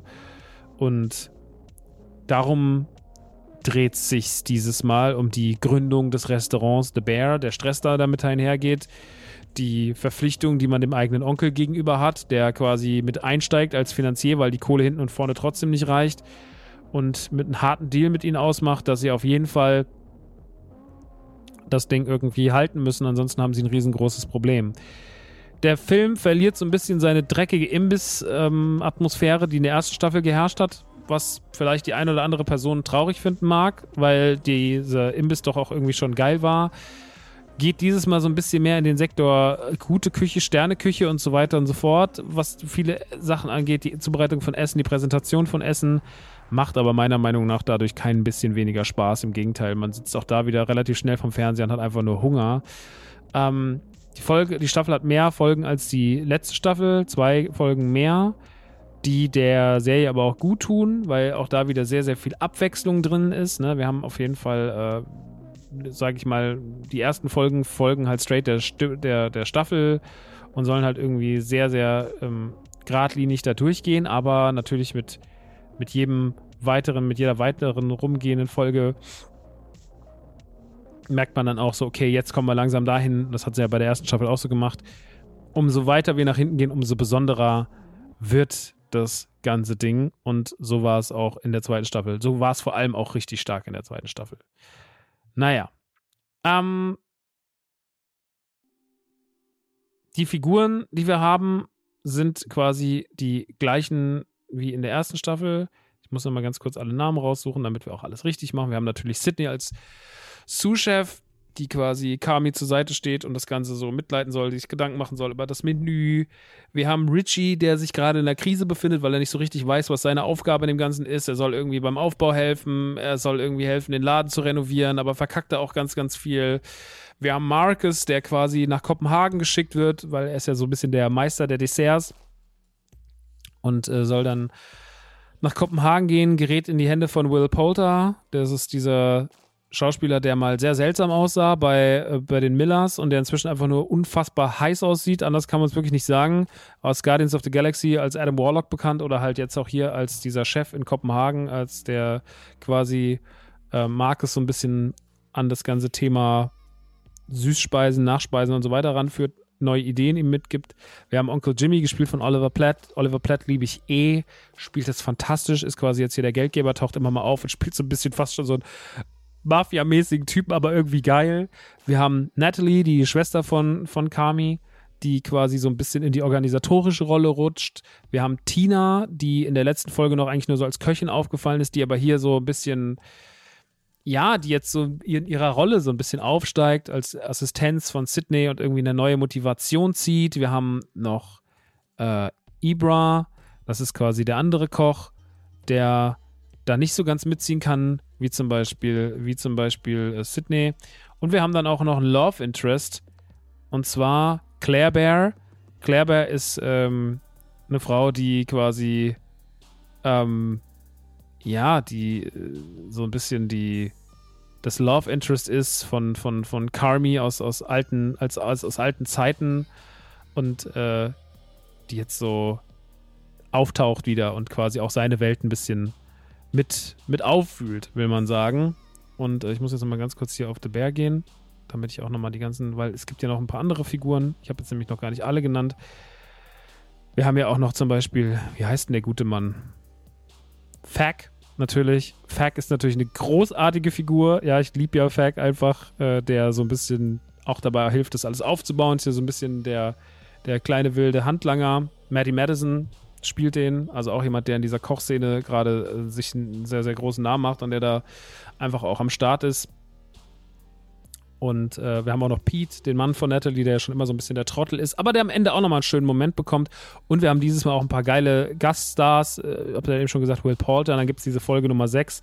Ich glaube, das ist eine Folge, über die wir, werden wir wieder sehr, sehr stark bei den Emmys reden. Ähm, und zwar ist das die Folge mit Jamie Lee Curtis als Carmys Mom ähm, Bob Odenkirk als ihr Freund, äh, Sarah Paulson ähm, und auch, na, wie heißt der Comedian? Nicht Jim Jeffries. Warte kurz, ich gehe nochmal ganz kurz in die Folgen rein. Gestern wusste ich es noch, aber naja. Beef, nee, warte mal, Staffel 5, Staffel 6, Folge. Fox hat auch einfach die krasseste Bewertung, Folge, Folge 7 von Staffel 2. Aber ähm, die will ich gar nicht sehen, sondern ich will ja, die, will ja nochmal ganz kurz die Besetzung sehen von Folge 6. Und von Folge 6, da spielt nämlich auch noch mit, na, John Mulaney. Genau, John Mulaney spielt auch noch mit. Also in dieser Folge ist ein richtig krasses Star-Aufgebot. Es gibt auch noch einen Auftritt von Olivia Coltman. Also die zweite Staffel ist schon mit Stars gesegnet und auch mit den Hochkarätern. Die, die eine Serie, eine krasse Serie noch ein bisschen krasser machen. So, die nicht nur für Namen da sind, sondern die da sind, um auch noch wirklich was mit reinzubringen. Und das ist halt auch so das Geile daran, dass jeder dieser Schauspielerinnen auch performen darf. Die sind nicht einfach nur da, damit man sagt, naja, wir können uns noch Namen mehr aufs, äh, aufs Plakat schreiben, sondern die sind da, weil sie eine Aufgabe haben. Und das ist äh, ganz, ganz, ganz, ganz krass. Und The Beef schafft, äh, The Beef, sage ich schon. Ähm, The Bear schafft es auch dieses Mal wieder, in dieser Storyline, um dieses und diesen stressigen Aufbau dieses und dieses Restaurants und diesem Mitfiebern, ob das jetzt klappt oder nicht, und dann dieser Eröffnung am Schluss uns quasi in einen ganz großen Strudel zu werfen aus Humor, Lachen, aber nicht so ein, oh mein Gott, krasser Gag, sondern eher mal so ein Mitkichern oder über die Absurdität einer Situation lachen, über einen Spruch lachen, über dieses Mitleiden, dieses, okay, wir merken irgendwie nichts wird richtig fertig warum ist es jetzt so? Schaffen die das überhaupt noch? So dieser Stress, der entsteht. Bear ist ja schon eine der stressigsten Serien, die es so gibt, weil einfach sehr, sehr, es wird mit vielen Schnitten gearbeitet, es läuft viel laute Musik, es sind oft laute Sounds zu hören. Ne? Man hat schnelle Dialoge, man hat viel Dialog, so, man hat äh, wirklich auch mit kleinen Abständen sehr, sehr viel Text und so. Also, das ist schon alles, man muss sehr aufmerksam sein. Ich baue dabei auch kein Lego oder sowas. Ich bin da schon so sehr aufmerksam auf den Fernseher konzentriert. Und dann kommt die Sache dabei und die macht der Bär für mich aber am besten, ist, dass sie, ich kenne fast keine Serie, die so gut Emotionen einfängt. The Bear ist für mich das absolute Aushängeschild, wenn es darum geht, Emotionen krass darzustellen. Weil Zum Beispiel merkt man das in der Beziehung zwischen Carmi und Claire. Das ist eine der eigensinnigsten, schönsten und liebevollsten, umgesetztesten Beziehungen in einer Serie, die ich jemals gesehen habe. Die hat so ein Knistern, die hat so eine spürbare Liebe, so eine spürbare Leidenschaft hat das alles, dass ich wirklich dachte so, wow, ich, das ist mir fast schon zu intim. Ich habe irgendwie das Gefühl, ich bin hier was bei was dabei, wo ich gar nicht dabei sein darf. Nicht, weil man so viel, ne, also um Gottes Willen, das ja, jetzt, ja, geht gar nicht jetzt um Körperlichkeiten, sondern es geht so um dieses, wie man sich anschaut, wie man miteinander redet, wie man auf sich eingeht, wie man auf die andere Person reagiert, was es mit ihm macht und sonst irgendwas. So dieses, dass Kami ihr auch am Anfang eine falsche Nummer gibt, weil er einfach Angst hat, dass sie sein Leben irgendwie, dass ihn, dass sie ihm vielleicht was anderes zeigt, außer Arbeit. Ne? Und in der letzten Folge, wo man ja wieder, es gab ja in der ersten Folge, in der ersten Staffel eine schnittlose Folge, die zu einer der besten Sachen gehört, die ich jemals gesehen habe im Serienbereich. Also wirklich, diese, diese Folge hat mich bis heute noch komplett, denke ich daran zurück und krieg direkt irgendwie wieder so Schweißausbrüche, aber bin auch gleichzeitig fasziniert, wie toll das alles war. Es ist wirklich ein fabelhaftes Machwerk, diese Folge. Die ist unfassbar krass. Ja, die erste diese, in der ersten Staffel, diese Folge ist unfassbar krass. Und die wird hier auch aufgegriffen in einer anderen Form. Man führt uns sogar erstmal ein bisschen auf eine falsche Spur mit dieser, mit dieser Szene und mit dem, was da so passiert und so. Sehr, sehr, sehr, sehr smart, wie das alles gelöst wird. Und dann auf einmal geht es aber über an andere Punkte. Und dann ist nicht mehr, geht es nicht mehr um Schnittlosigkeit, sondern dann geht es um viele Schnitte und um andere Performance. Und das ist das ist wirklich krass. Und in dieser Folge, ich will jetzt gar nicht spoilern, gibt es eine Szene rund um Carmi. Wie Carmi quasi.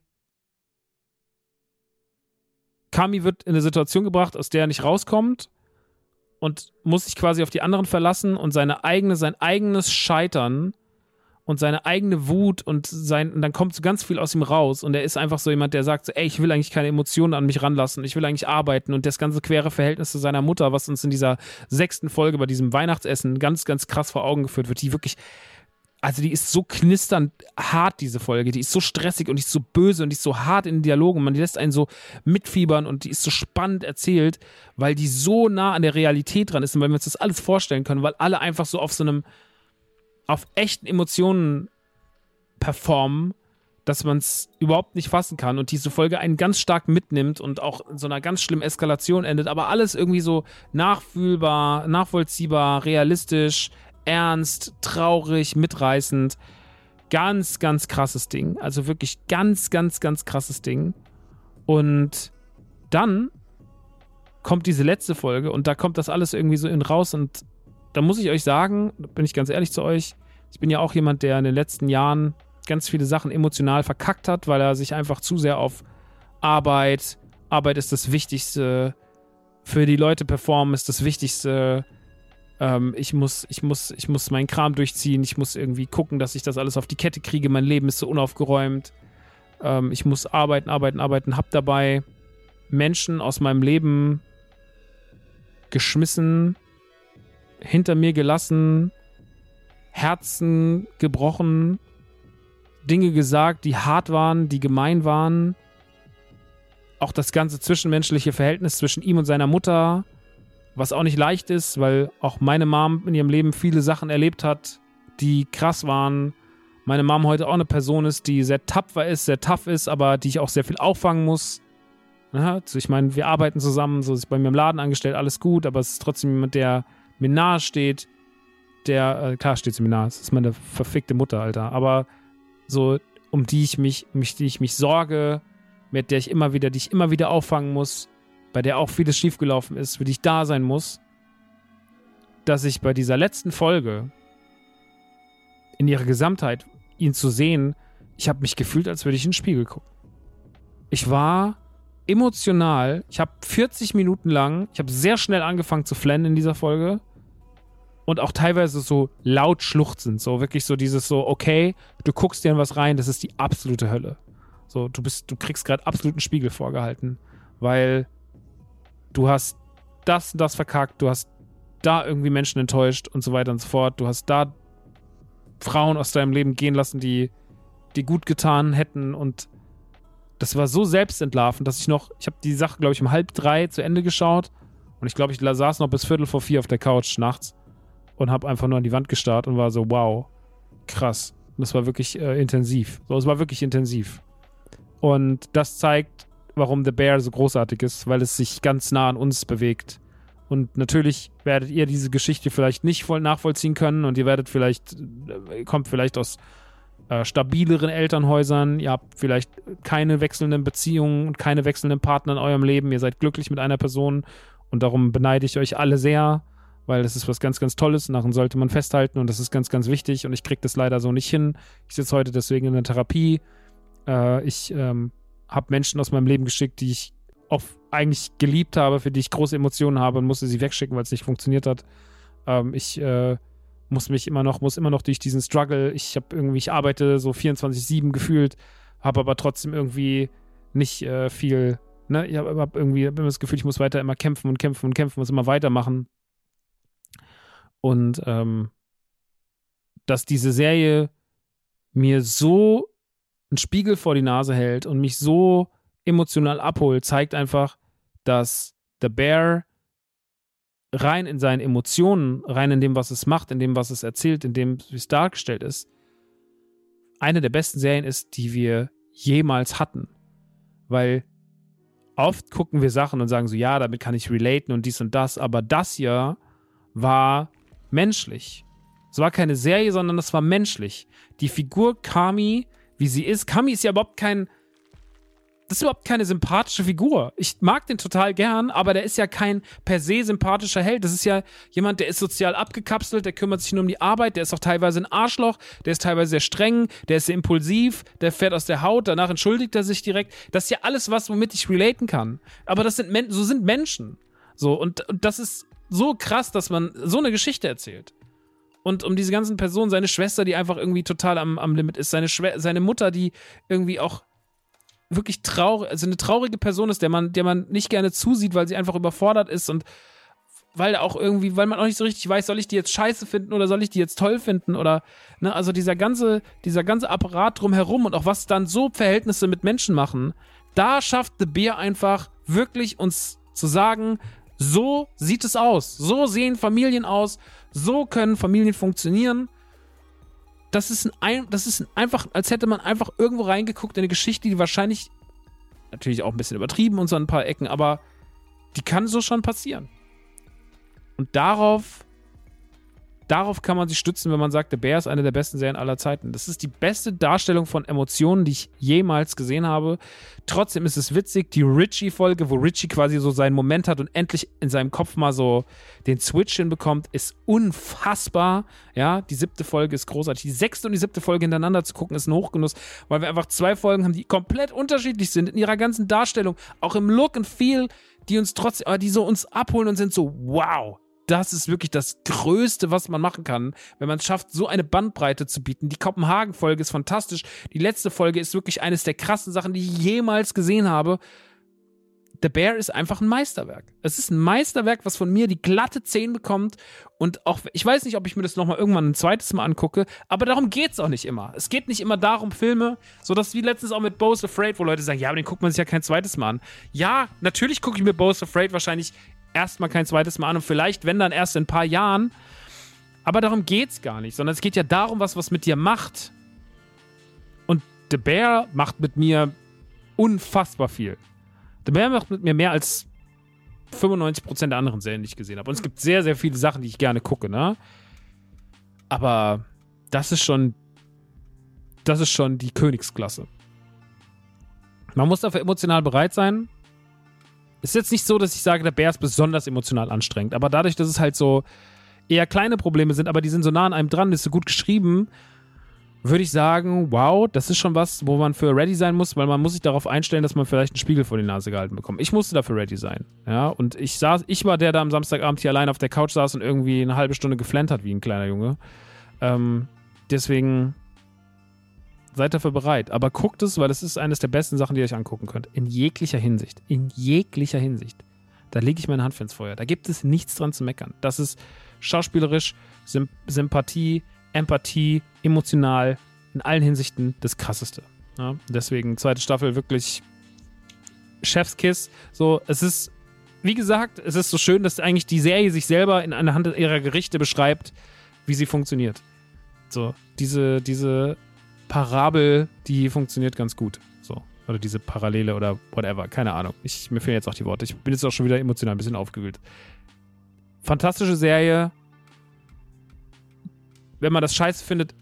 Ich, kann, ich glaube, das kann man nur scheiße finden, wenn man sich entweder. Das ist der eine Punkt, den ich schon auch verstehen kann, wenn man sagt, das ist mir zu krass, das ist mir zu schnell, das hat mir zu viel Speed, das ist irgendwie.